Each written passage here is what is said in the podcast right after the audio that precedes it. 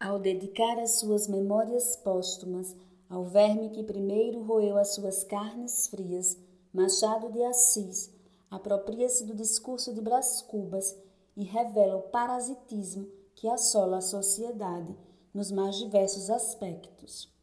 Metáfora dos nossos dias, o coronavírus também revela os vermes que dele se alimentam e faz ruir mitos há muitos reproduzidos por nossas máscaras sociais.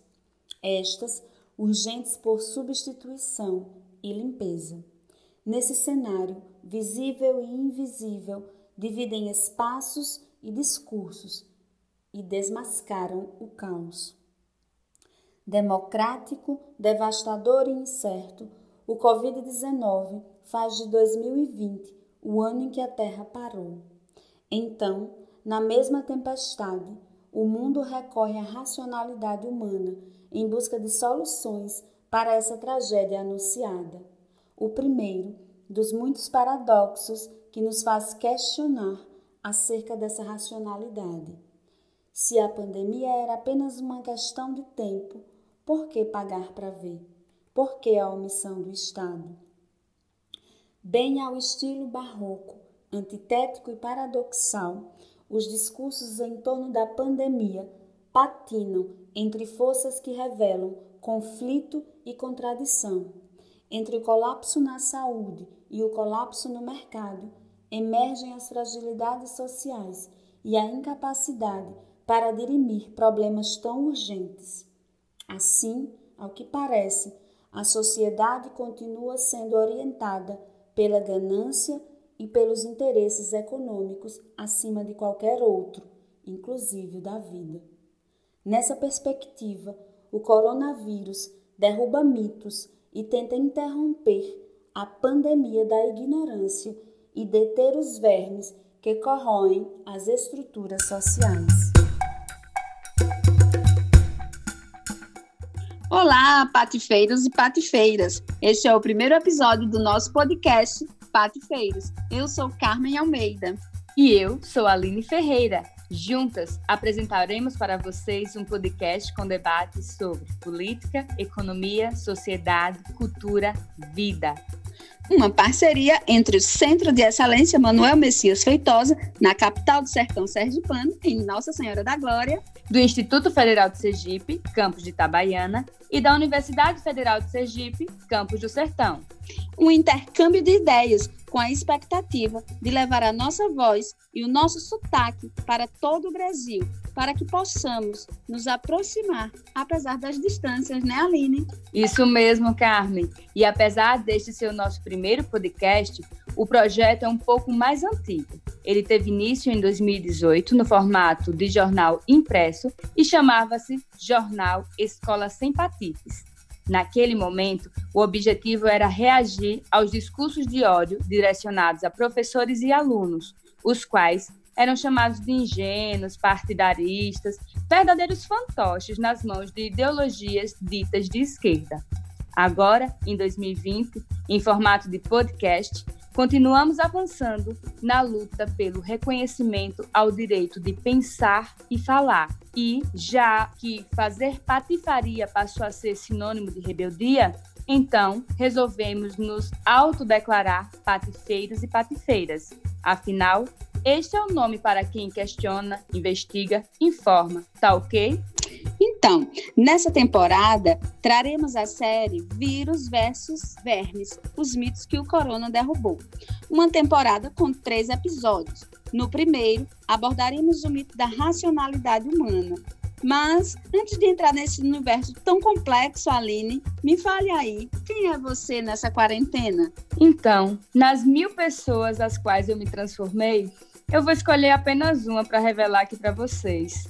Eu sou aquela que olha extasiada para Regina Duarte e diz: Quão fundo é o poço no qual nos encontramos? E você, Carmen Almeida, quem é você nesta quarentena? Ai, eu menos objetiva do que você, Aline. Sou um amontoado de, sei lá, um amontoado de, de abraços guardados, sabe? Saudades dos meus farinhas entre farofas, das nossas conversas nos corredores, Sou encontro no silêncio e nas suas delicadezas. Mas eu sou também angústia angústia pela devastação do mundo e das pessoas. E, principalmente e sobretudo, né, instinto instinto de vida e de sobrevivência. E que a gente sobreviva, né, Aline? Que a gente sobreviva a esse caos em que o mundo se encontra.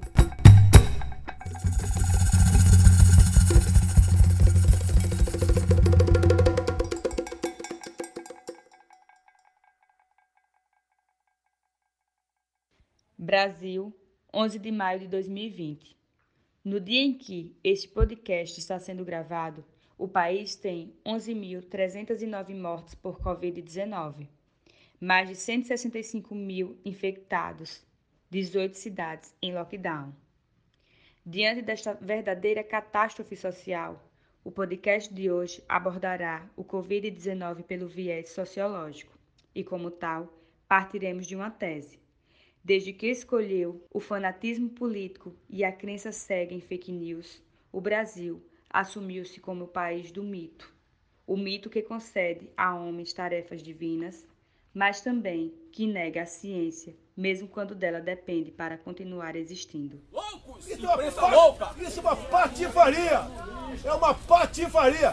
Folha, cala a boca, não perguntei nada. Então, a primeira ideia que a gente tem que refletir aqui é sobre o próprio conceito de racionalidade, né? De um modo geral, as pessoas tendem a é, considerar tudo aquilo que foge ao padrão do que é aceitável socialmente como algo irracional. No podcast de hoje, nós não consideramos essa vertente. É, a nossa ideia do que é racionalidade é quando os propósitos iniciais de uma pessoa, de um conjunto de pessoas, é, e, o, e, o, trajeto traçado para se chegar à finalidade é, que foi objetivada, ela não condiz com o procedimento adotado. Então, vamos lá, em termos, pensar isso em termos práticos. Se é, a sociedade brasileira está diante de, um, de uma epidemia mas ao mesmo tempo há uma preocupação com o sistema econômico e que essa preocupação faz com que discursos sejam gerados em torno da ideia de que é preciso ir para as ruas, é preciso trabalhar, é preciso voltar ao mercado, essa ideia ela não tem uma racionalidade. Por quê? Porque se as pessoas voltarem a trabalhar, as pessoas vão ser infectadas e as pessoas vão morrer. Então, a finalidade que era gerar o desenvolvimento econômico não vai ser atingida. Então, é mais ou menos nessa perspectiva. Né? Quando a gente pensa que o mito da racionalidade é, acabou sendo desconstruído, é porque os meios pelos quais as pessoas têm é, lidado com a ideia do coronavírus, com a ideia de uma pandemia, com a racionalidade, os dados que essa pandemia tem trazido, elas não são coerentes em relação às questões básicas, que são a manutenção da vida humana e o próprio desenvolvimento da economia brasileira. Não é isso? E nessa perspectiva, né, Aline, é que eles já uh, nos, nos colocam diante de um grande paradoxo, né? Qual o valor da vida, né? Qual a razão para se escolher a economia, o mercado, ou seja lá o que for em detrimento da vida, que é o que mantém todo o sistema, a vida humana e a, e a vida no planeta de um modo geral, né? Então, nessa perspectiva, esse, esse, essa primeira, esse primeiro mito, né, dessa racionalidade, já nos coloca diante de um grande impasse, o valor da vida. É, Exatamente. é como também a professora Aline é, citou em uma foto que ela publicou no grupo, que dizia o seguinte: o capitalismo é tão nocivo e agressivo que faz a pessoa ter mais medo de perder o emprego do que a própria vida. Isso é incrível. Realmente é isso que está acontecendo, entendeu? Quando as pessoas é, pensam que essa pandemia não é praticamente nada e vão arriscar suas vidas, entendeu? Continuando trabalhando, continuando a vida normalmente. Há uma inversão de valores, né? Não só deste valor, mas de tantos outros valores, né? A gente é, está diante de uma inversão de valores, um mundo de cabeça para baixo. E esse mundo de cabeça para baixo é o mundo de cabeça para baixo?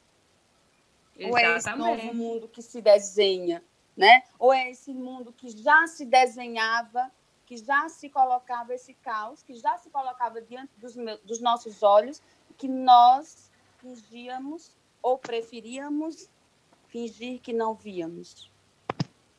Exatamente, perfeito.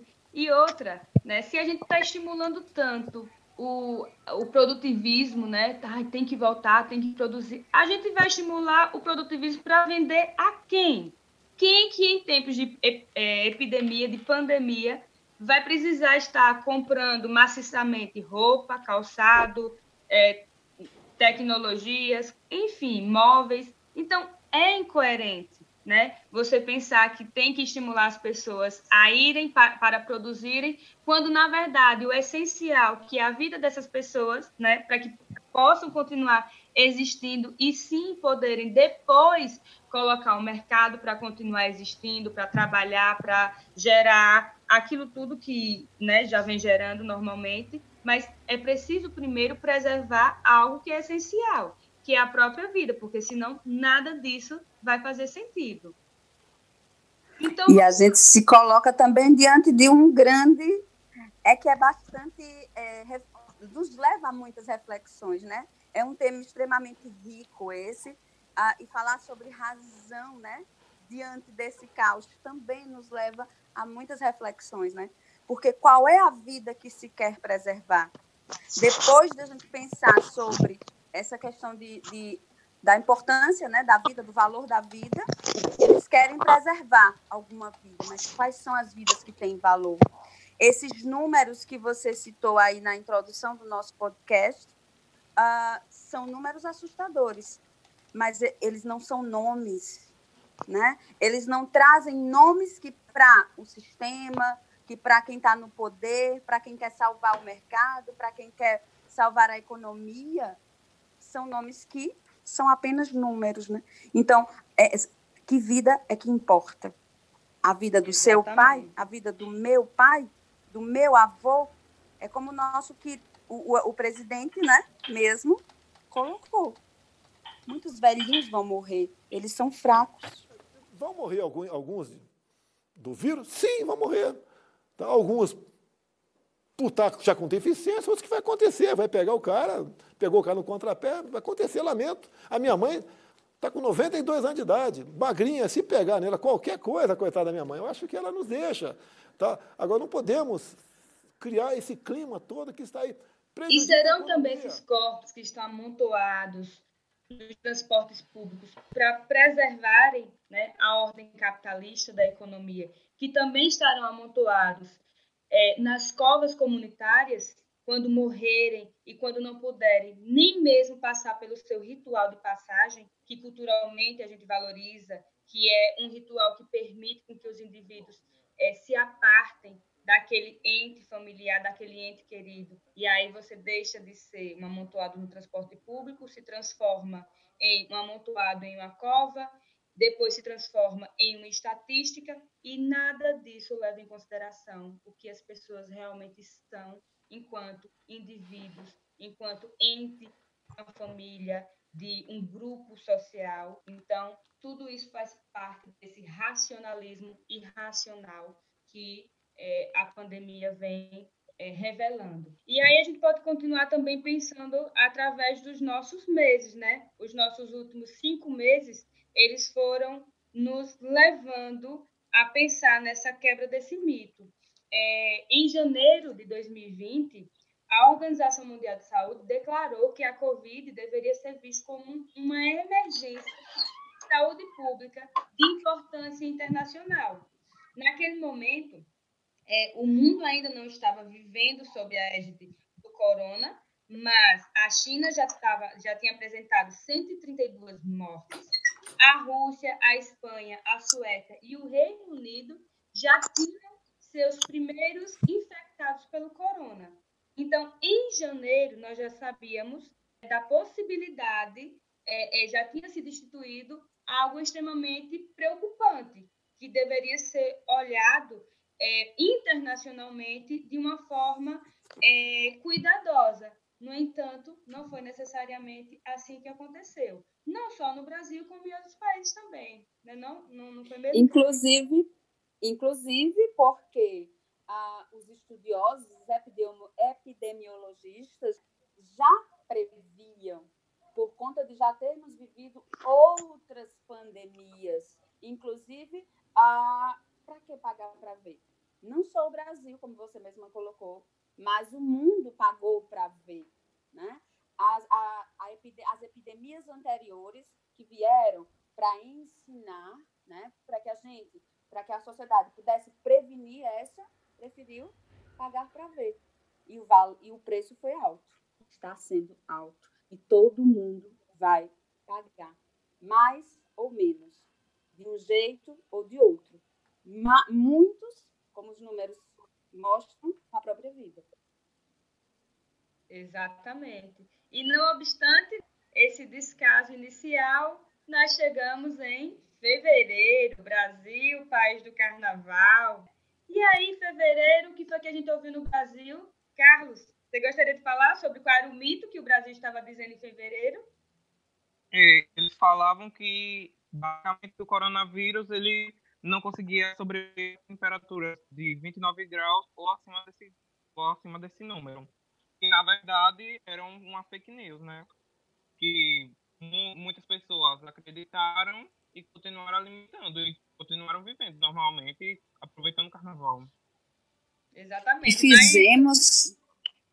Você, como é que você viu isso, né? Em fevereiro, você já estava com medo do coronavírus ou estava acreditando na, na ideia de que, ah, não, o Brasil é um país tropical, o corona não se desenvolve aqui, não? Sinceramente, eu acreditei, iludida como a maioria das pessoas, pensei, não, aqui, principalmente no Nordeste, é quente, não vai chegar e vai acabar. Não, o que é que ela pode evoluir e se adaptar a qualquer tipo de clima. Aí depois do carnaval é que nós vimos as consequências de tudo, né? Agora milhares de pessoas morreram e tudo por causa do fake news, basicamente falando. Vírus. Obviamente temos um momento, uma crise, uma pequena crise, né? Um, no meu entender, é muito mais fantasia a questão do coronavírus, que não é isso tudo que a grande mídia propala ou propaga pelo mundo todo.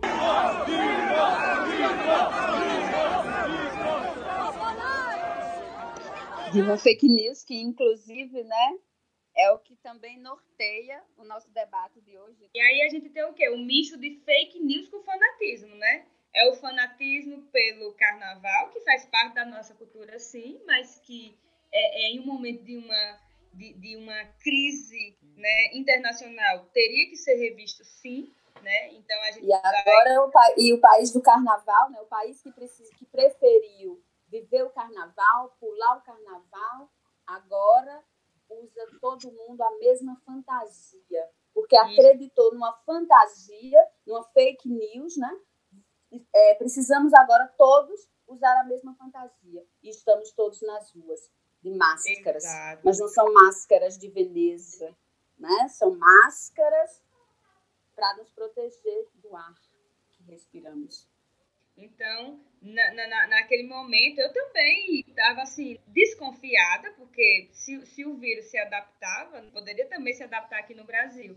Mas, ao mesmo tempo, era tanta gente falando, inclusive, é, alguns profissionais da saúde também diziam que é, não, não, se tinha certeza, e claro, né, naquele momento não se tinha estudo, não se tinha um estudo suficiente para dizer se ele viria, se não viria, se se adaptaria ou não.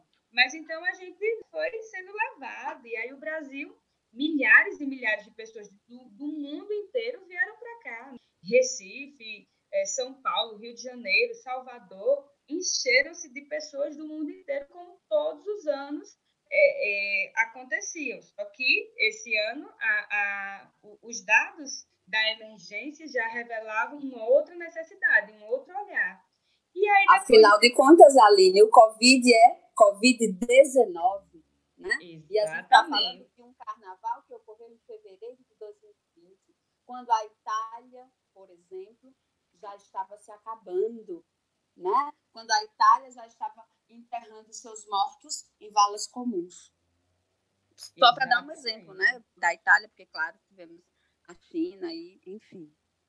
Atualmente, atualmente os Estados Unidos.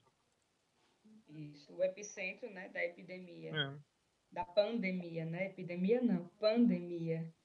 É, exatamente. E aí chegamos ao quê? A março, no dia 11 de março, a Organização Mundial de Saúde declara pandemia. E a partir desta data, daquela data, é, 100 países já tinham é, casos de infectados do Covid-19, e entre eles o Brasil, cuja primeira vítima morreu seis dias depois, no dia 17 de março. Então, a partir de março, o mundo já é totalmente caotizado. O Brasil tem seu, sua primeira vítima e, por incrível que pareça, nenhuma preocupação em termos do nosso, da nossa, é, do, do nosso representante político, Mó, o presidente da República, que chega à conclusão de que aquilo seria apenas uma gripezinha, ele próprio, com o porte atlético dele, não pegaria o vírus. Então, em março, pandemia, e no Brasil a gente estava lá, não, é apenas uma gripezinha. Ou pelo menos algumas lideranças políticas. A gente não pode dizer que a população como um todo pensava, pensa ou pensava dessa forma. No meu caso particular, pelo meu histórico de atleta, caso fosse contaminado pelo vírus, não precisaria me preocupar.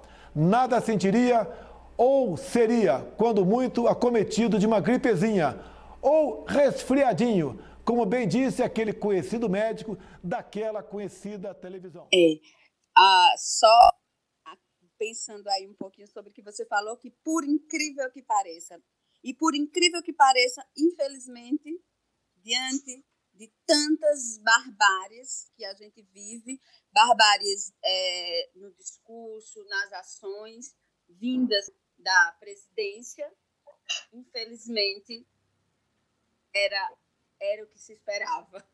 É um absurdo, é um contrassenso, mas era, foi uma ação a consequência das tantas outras ações, né? A, da forma irracional para o que a gente considera racionalidade, como vem agindo o presidente eleito. Exato, mas para vocês que já estão aí sem fôlego, com, tanto, com, com tanta displicência, é em abril que a gente vai viver o momento pior da pandemia, ou pelo menos um dos piores momentos, né? É justamente nesse degladeio entre o presidente da República e logo depois o ministro da Saúde. É, o que é que a gente vai ter? Um ministro dizendo para que a população seguisse no isolamento, paralisando as atividades ou fazendo-as em casa, né, seguindo medidas sanitárias bastante rígidas. É, por outro lado, a gente tinha o que? O presidente dizendo não, é preciso reabrir. A própria população, de um modo geral, os bolsonaristas, indo para as ruas fazer manifestações em defesa da abertura do comércio, em seus carrões, é claro. É, e enfim, nesse jogo, né, nesse ringue entre é, a proposta do presidente, que já estava praticamente com o discurso de que tinha conseguido a cura do coronavírus, ao mesmo tempo defendendo que era preciso abrir o mercado. Do outro lado, a gente tinha um ministro da Saúde dizendo não é preciso ter controle, é preciso isolar, é preciso ter medidas sérias. E aí, o que é que acontece? Em 16 de abril, o Diário Oficial da União publica a exoneração do ministro da Saúde, Mandetta. E no lugar de Mandetta, assume um outro ministro cuja proposta era o quê? Bem, eu ainda estou pensando, a gente ainda está analisando. Gente, nós estamos em meio a uma epidemia, uma pandemia. E simplesmente o ministro da Saúde sai para é, que outro entrasse e cuja proposta ainda era indefinida, em meio a um caos totalmente generalizado. Afinal de contas, já em abril, os dados né, de mortes no Brasil já estavam crescendo maciçamente. Bastante revoltante, né? Porque por causa desse ministro aí da saúde, várias pessoas vão morrer porque ele não sabe o que quer fazer, o que vai fazer, só ficar lá pensando. E é revoltante também porque uma pessoa que deveria nos influenciar ficar em casa, que é o presidente, está nos influenciando ao contrário, a sair fazer o que não deveria fazer. Ou seja, várias pessoas vão morrer por causa dele.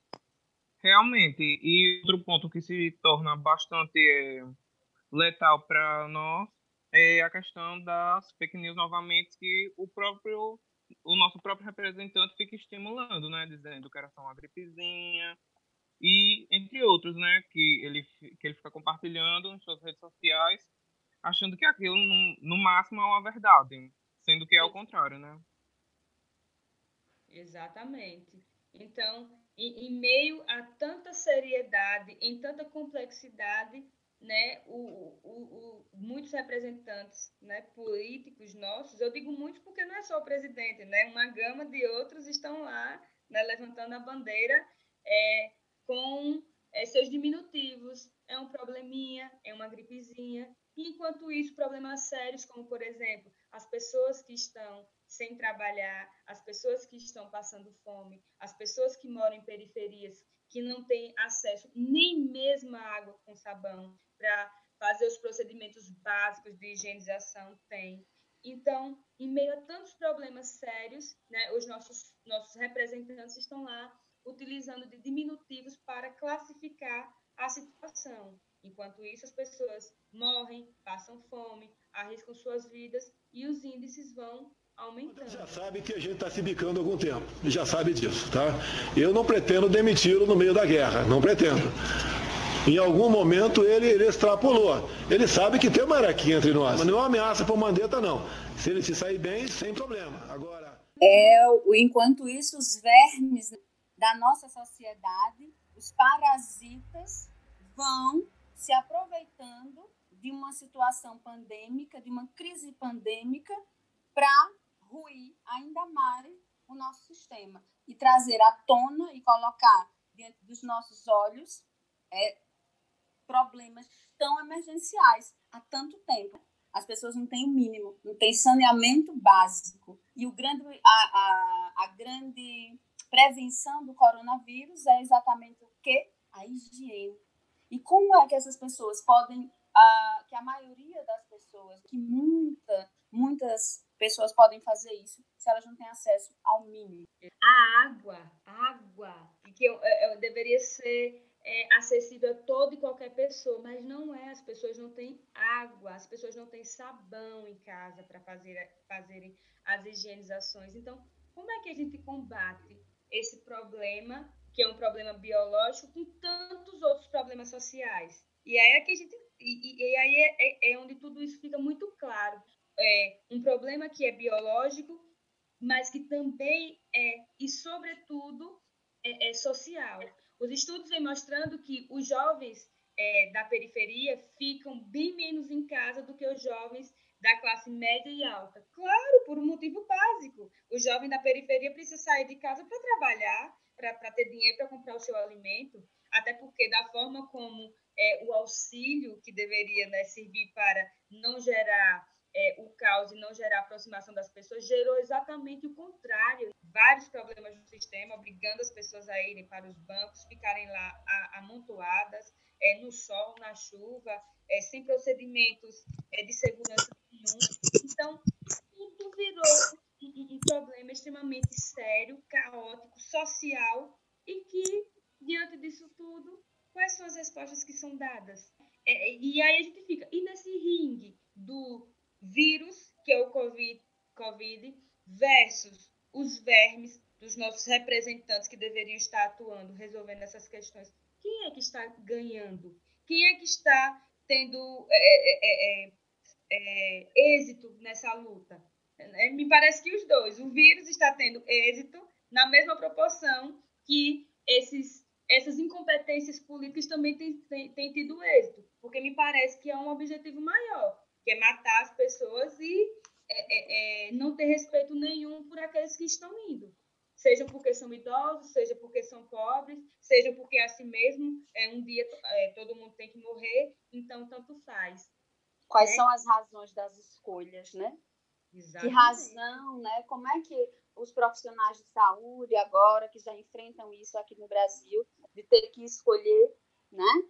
Quem vai dar a chance de sobreviver porque é apenas uma chance, né? Então, a gente vive diante de da, de uma irracionalidade mesmo, né? A gente vê caindo por terra quais são as razões que nos trouxeram até aqui, quais são as razões que faz uh, e que farão, né, com que é, esses governantes nos tirem desse, desse caos em que eles nos afundaram ainda mais. E nós, enquanto sociedade? Porque a irracionalidade, como você falou antes, Aline, ela não parte somente da presidência e dos que fazem o governo, né? Até porque os que fazem o governo e a presidência têm representantes sociais por ele, pra, inclusive que ajudaram a elegê-lo, né? Então significa que muitos pensam da mesma forma.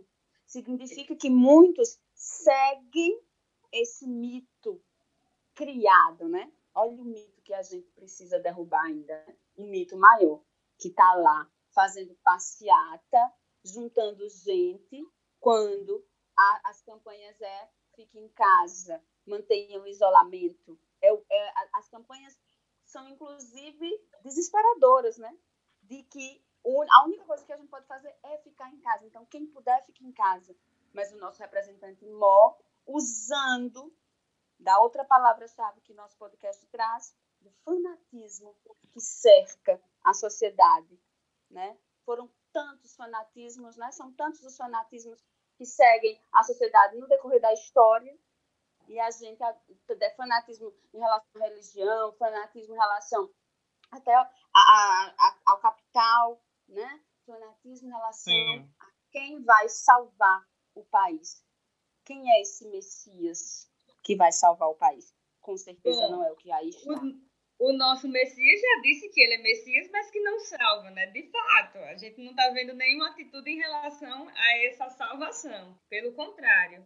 Não, e outra que a gente tem que, que colocar em questão é, gente, qual foi o país do mundo que em plena pandemia teve uma massa da população indo para as ruas pedir dissolução do Congresso, intervenção militar, fim do isolamento.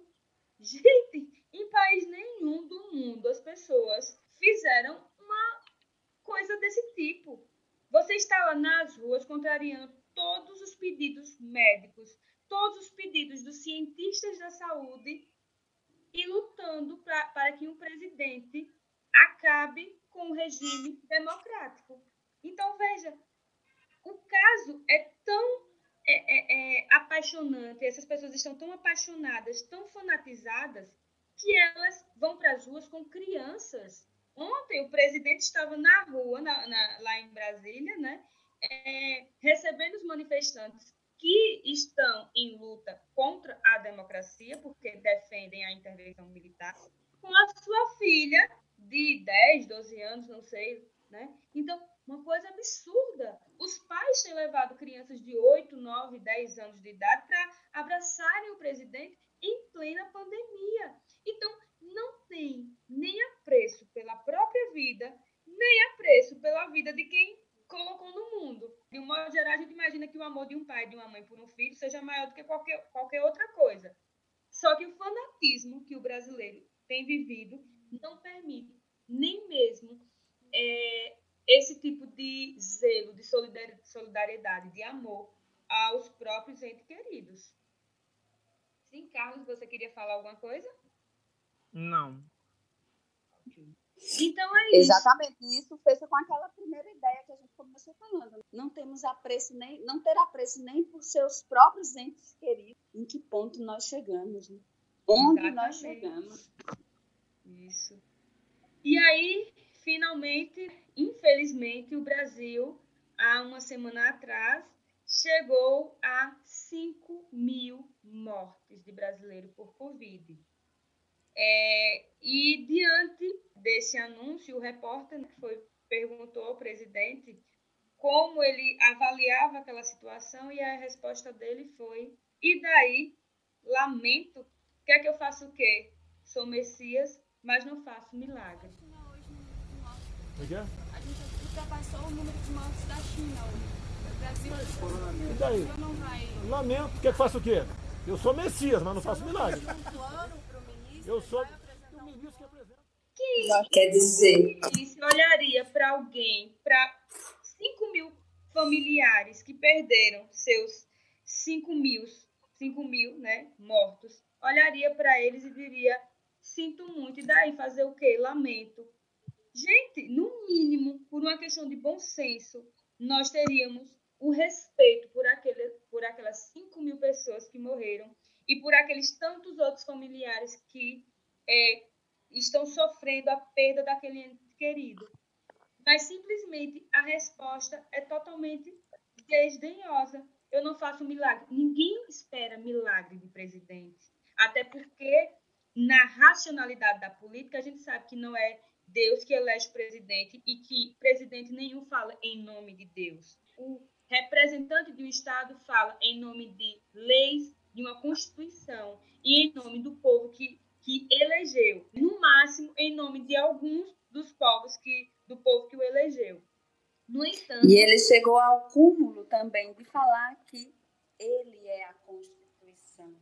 porque ele não faz milagres, porque não se espera isso de um gestor. Ele é um gestor e cabe a ele e aos demais uh, que ocupam cargos de gestão gerir, gerir um, uma situação agora de, de pandemia uh, para melhorar a condição de vida da população, para que a população enfrente é, esse, essa pandemia e não gerar um caos. E não achar que vai fazer um milagre. Ou que a, ou que a, a sociedade espera esse milagre. Não estamos à espera de um milagre, estamos à espera de ações, ações que nos levem a essa a, a enfrentar esse, esse caos, né, da melhor forma possível. E o mais é, ondioso disso tudo é você ver que é, muitas pessoas saindo às ruas e mesmo assim defendendo o presidente.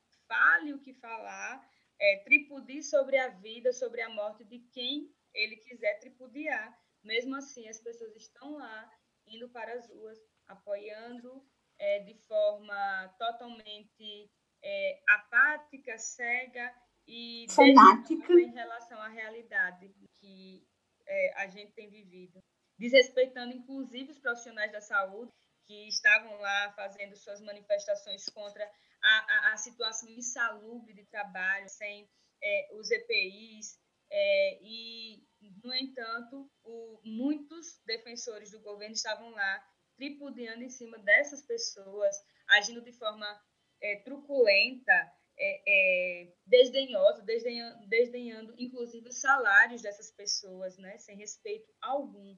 Então, é uma situação realmente é, é extrema, extrema, em que eu não consigo ver é, critérios racionais, né, objetivos, coerentes, é, diante de um contexto em que as pessoas estão totalmente apáticas, alienadas, enfim.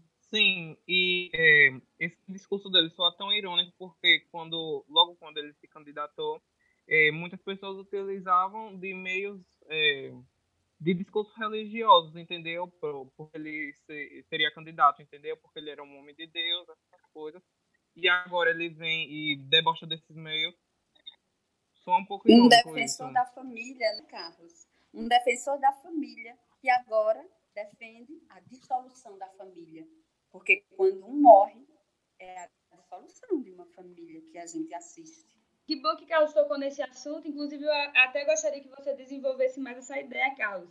É, em relação ao fanatismo também, que muitos religiosos é, continuaram é, difamando, é, é, disseminando fake news de, de, de, pastores, de religiosos, também dizendo que o corona não existia, é, que era, era um castigo de Deus. Então, Fale um pouco sobre isso também, Carlos, favor. Então, uma das notícias que eu vi que foi publicada pelo Globo Mundo foi que é, o líder religioso da comunidade judaica, que dizia que o coronavírus era um castigo para os gays, acaba sendo contaminado com um novo vírus. Hum. É realmente uma ironia da vida, né? Ou dos deuses. É. Outro tema que. E também que, a queda de mais um mito, né? O mito da culpa. Quem é o culpado? Isso. De onde e é castigo vem, de, né? castigo quem de é Deus tá para quem, né? É. Quem é que está sendo castigado? Por que, que o mundo está passando por isso? O mundo passa por isso por causa das incoerências do homem, que são muitas e que a gente acumula há anos, anos a fio, incontáveis, inclusive. Sim, a partir também da ignorância dos nossos representantes, né? Quando eles deixam de seguir é, ordens que a ciência mostra que isso é o errado e isso é o certo, e eles escolhem o que é certo e o que é errado. E acaba acontecendo como, por exemplo, aconteceu nos Estados Unidos, né? Que o presidente de lá dizia que é, de, era totalmente contra o isolamento social e agora ele pede para as pessoas ficarem em casa. Agora que o, que o país virou o novo epicentro da doença. E, e, e, também, Carlos, a gente já pode, inclusive, também falar um pouco sobre é, a própria mídia, né? Alguns, alguns é, jornalistas, digamos que com vertentes mais é, reacionárias no sentido de seguir os preceitos do eu acho e não da ciência, é, é, diziam sobre o coronavírus. É, você tem falado sobre o exemplo de Siqueira, né, que é um jornalista aqui de Sergipe. É, você pode falar um pouco mais desse caso? Então, ele dizia que ele era é, totalmente também contra o isolamento social. Acabou que ele é, foi contraído pela doença e agora mudou seu discurso. E agora está protestando para que as pessoas fiquem em casa, só porque pegou a doença, porque senão estaria protestando até hoje para que as pessoas saíssem da, do isolamento. Infelizmente, casos assim não foram, não são exceções. Várias pessoas da mídia é, ou pegaram corona antes e depois voltaram a, a, a, fazer festas e tudo mais. Sim, eu vi aquela influenciadora digital que pegou, aí depois fez uma festinha, não pensou nas ah, consequências. Ah, é, eu lembro. Que ela desativou, não foi até a conta do Instagram, porque ela estava recebendo muita, muito direct. Então as pessoas. O que a né? gente observa também que é uma, que é, é, é uma pena, né, Aline, é, meninos, né? Termos esse tipo de exemplo, porque a mídia, nesse momento em que nós temos um governo que pensa uh, tão contrário à Organização Mundial da Saúde, a mídia tem sido um aliado uh, importantíssimo. Prova disso também somos nós que estamos aqui também é, criando conteúdo, né, de alguma forma, e a, a mídia tem sido aliado para ir também de encontro a essas fake news, para que a gente tenha a informação correta. E mais do que a informação, a formação também. E os jornalistas são daquelas pessoas que estão na linha de frente também, né, arriscando Isso. suas vidas, porque precisam ir para as ruas, né, para estar, tá, é, entrevistam é, é, cientistas, trazem dados exatamente precisos sobre o que está acontecendo. Só que vez ou outra tem alguns que desviam e deixa que a questão política suba a cabeça e esqueça da parte racional do seu papel enquanto jornalista. Então, é... Exatamente. Deixa de hipocrisia, Brasil. Deixa de ir na moda. Isso é Maria, vai com as outras. Isso é moda. O Brasil já está numa merda. Quando a luz aparece no final do túnel, esse terrorismo Siqueira, você não está acreditando? Eu acredito, é sério, gente. A doença existe, o vírus mata. Eu sei, eu sou do grupo de risco. Pois é, gente. Então é isso aí. Então, já caminhando para o final desse né, nosso primeiro podcast, é, a gente pode voltar rapidamente àquela questão é, é, inicial que a gente começou, né? que é: será que estamos realmente é, é, vivendo um mito da racionalidade? Por que, que consideramos que diante desse cenário que nós debatemos, que nós falamos, é, o, o, a gente considera que a, a, a, razão ela virou um mito, uma, quase que uma história contada, é, mas que, na verdade, não tem uma fundamentação é, racional, objetiva, coerente em relação é, a esse cenário. Porque quando você defende é, uma postura que vai de encontro a todos os conhecimentos, todos os estudos que validam o, a, a, a, real complexidade de, uma, de um problema como esse, de uma epidemia, de uma pandemia como esta, é, e a população e lideranças políticas continuam por ideologias diversas é, é, indo de encontro a esse posicionamento, não tem uma coerência efetiva em discursos ou ações que propaguem isso. Então, por exemplo, de, é, tem diversos é, representantes políticos que, que, se declaram nacionalistas, que se declaram é, defensores da família, é, defensores do, da, da, da, da moral e dos bons costumes, mas, no entanto, não defendem a vida da própria população que representa. Então, qual o grau de coerência nisso? E mais que isso, é, quando a própria população é, vai lá e toma o discurso de um governo que, de certa forma, é, expõe as pessoas é, ao risco da própria né, de, de morrer, é, qual a coerência de as pessoas continuarem defendendo um tipo de discurso como esse? É porque acreditam que elas próprias não podem morrer? Hum, não, não acho que isso se, se firme. Por quê? Porque muitas das pessoas que estavam no protesto, em protesto a favor do presidente, é, a própria comitiva do presidente que voltou dos Estados Unidos foi boa parte acometida pelo vírus. Né? Então, eles sabem que, que podem pegar. Eles sabem que qualquer pessoa é vulnerável a, a isso. Mas por que, que continuam defendendo esse tipo de postura? Então, não existe uma racionalidade em termos de o que se objetiva e o que se quer alcançar. É, qual a utilidade da política ou de qualquer ideologia política se as pessoas não continuarem vivas para poderem colocar em prática, para poderem debater, para poderem, poderem brigar politicamente por isso? Nenhum. Qual o sentido que tudo isso fará se as pessoas é, não puderem estar vivas para colocarem tudo isso em prática? Então, mesmo assim, as pessoas ainda é, ficam naquele jogo do é, lutar contra o isolamento, defender políticas que são totalmente arbitrárias e seguir é, os direcionamentos que são opostos àquilo que elas próprias almejam. Um exemplo disso é quando as pessoas ficam doentes. Elas querem que é, elas defendem uma pauta, mas quando adoecem, elas vão procurar quem? O médico, a ciência, os hospitais, o conhecimento racional. Elas não vão no eu acho do presidente, ou então elas não estão acreditando no discurso é, de cura dos pastores, né? Eu, de um modo geral, não vi nenhuma é, é, igreja ainda fazendo, por exemplo, o culto para a cura do coronavírus. Por quê? Porque as pessoas, no fundo, sabem que isso não é algo que possa ser curado desta forma. Mas, ao mesmo isso tempo... Isso mesmo. Quando elas, estão, quando elas estão doentes, você falou tudo agora. O vírus, como eu falei lá no texto de abertura, ele é democrático e incerto. Ninguém sabe para onde ele vai, ninguém sabe quem é que ele vai acometer e ninguém sabe dos que, dos que pegarão o vírus, quem contará a história.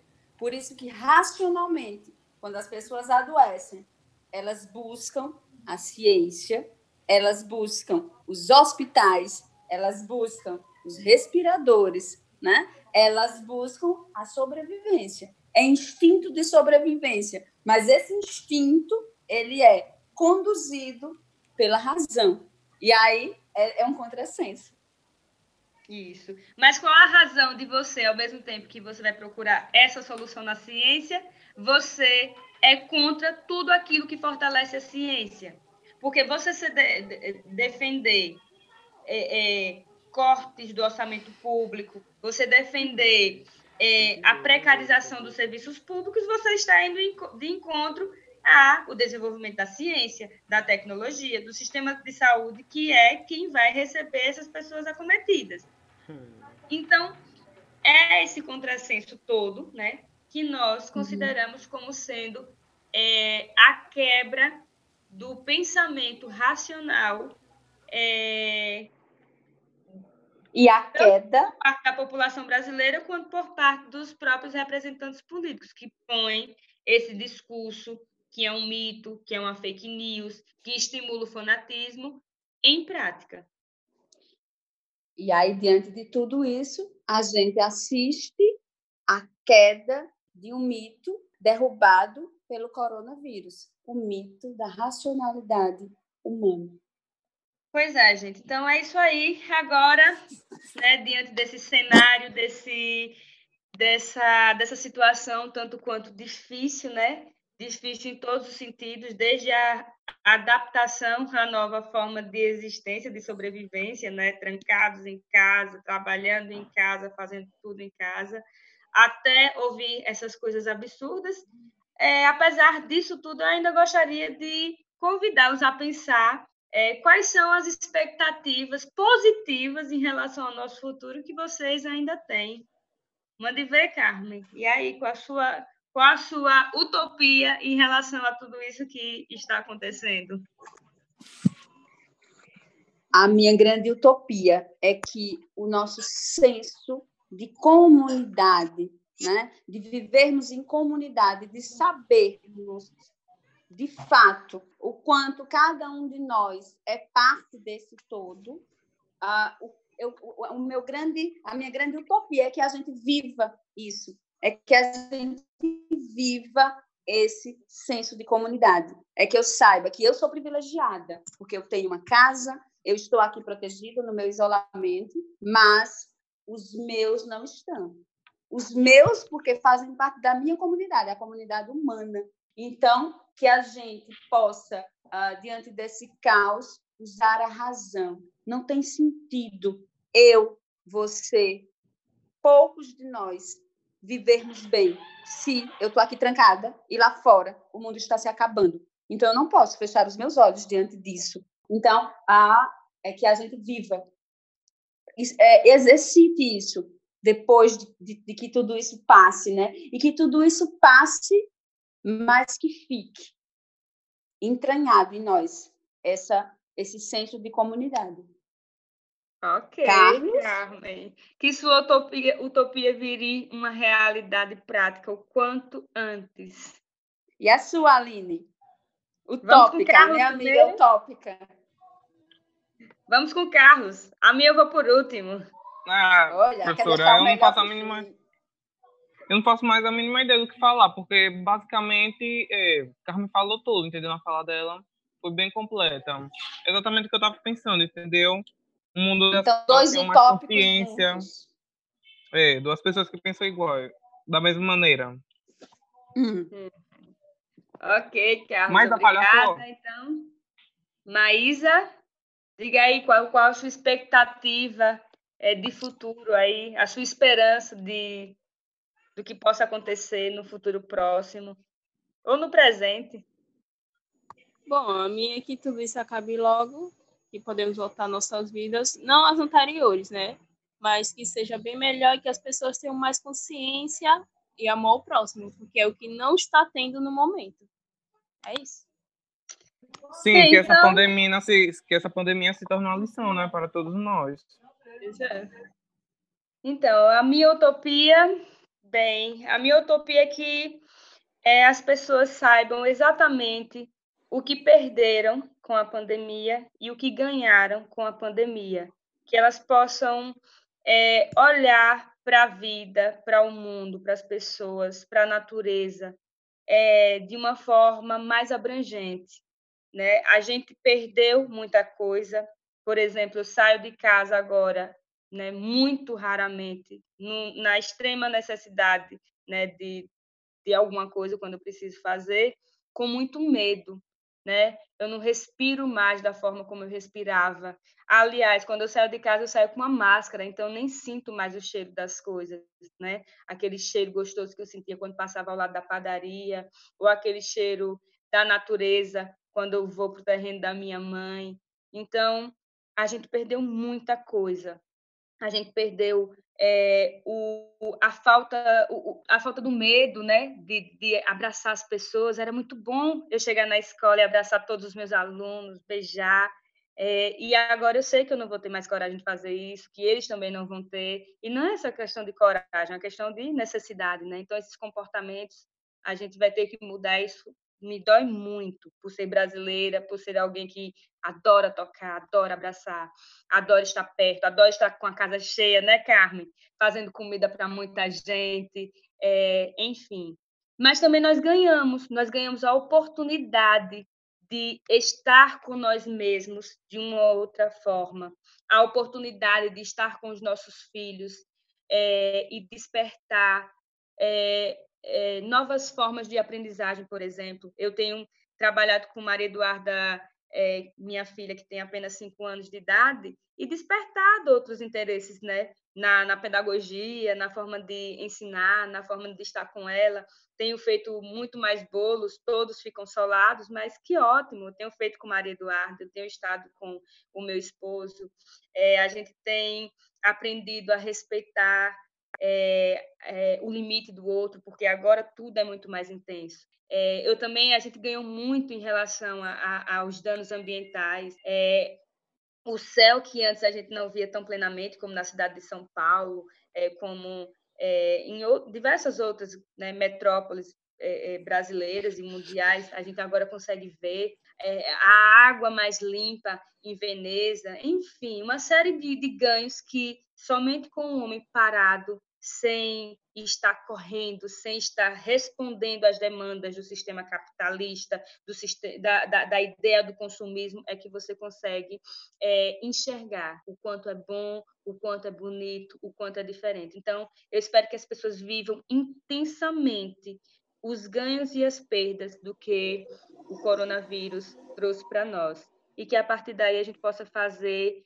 é, uma grande história é, mais solidária, como o Carmen falou, é, mais comunitária e menos egoísta, porque é, o mundo ele é muito maior do que aquele mundinho que tenho estabelecido como sendo o mundo ideal para vivermos.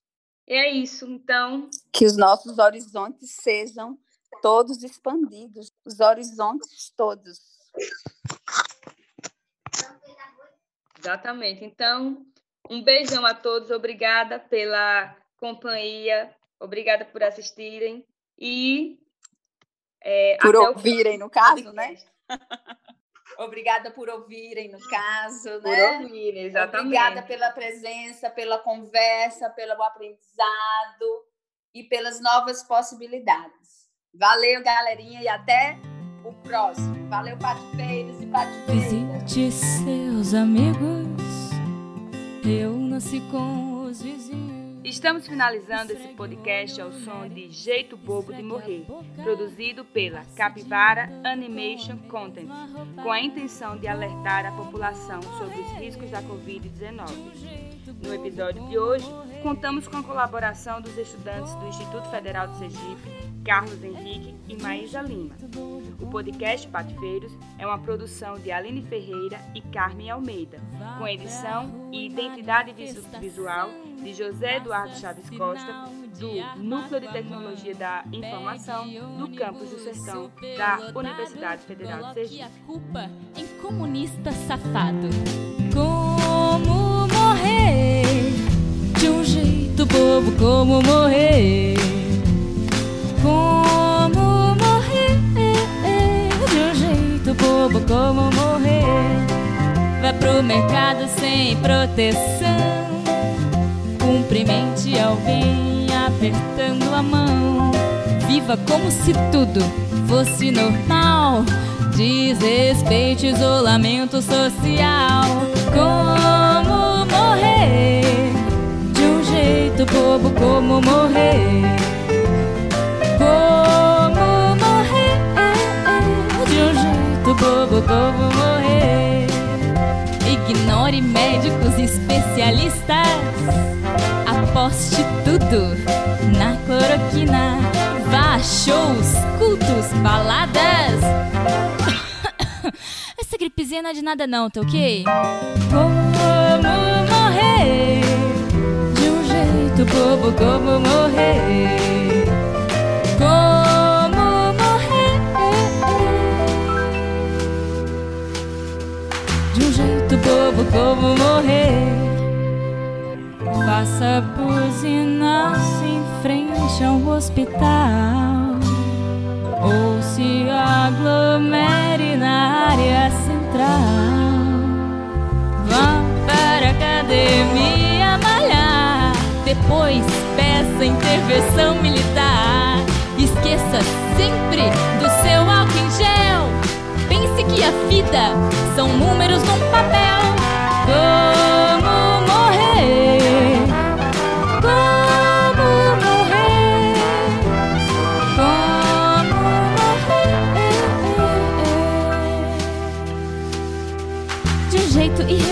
Morrer? De um jeito um bobo, como morrer?